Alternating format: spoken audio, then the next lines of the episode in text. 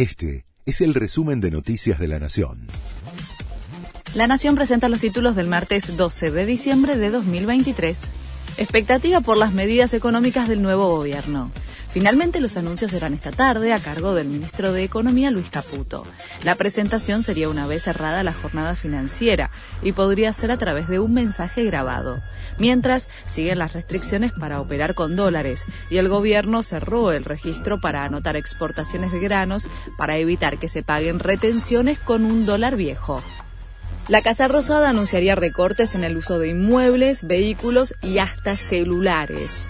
Sería comunicado por el vocero presidencial, Manuel Adorni, después de la reunión de gabinete prevista para esta mañana. Se espera que el recorte sea sobre recursos que están a disposición de la política y que ley considera que deben ser eliminados de los gastos permanentes. Axel Kisilov juró su segundo mandato con fuertes críticas a Milei seguirá al frente de la provincia de Buenos Aires hasta el 2027. Con la presencia de Cristina Kirchner, hizo una autocrítica, cuestionó el concepto de motosierra y le pidió recursos al presidente. Viva la justicia social, carajo, fue la última frase de su discurso en La Plata.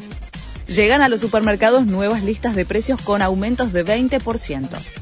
Las alzas obedecen al final del programa Precios Justos por el cambio de gobierno y también a la devaluación del peso en el mercado oficial, que encarece las materias primas agrícolas y energéticas que cotizan en dólares. Finalmente habrá elecciones en Boca este domingo. La Cámara revocó la medida cautelar de la jueza Alejandra Abrevaya, que las había suspendido tras detectar anomalías en el padrón electoral luego de la presentación de la oposición. Se espera una elección récord con más de 50.000 socios, que votarán entre la lista de Riquelme y la de Macri. Se suspendieron los festejos previstos para hoy en la bombonera por el Día del hincha de Boca. Este fue el resumen de Noticias de la Nación.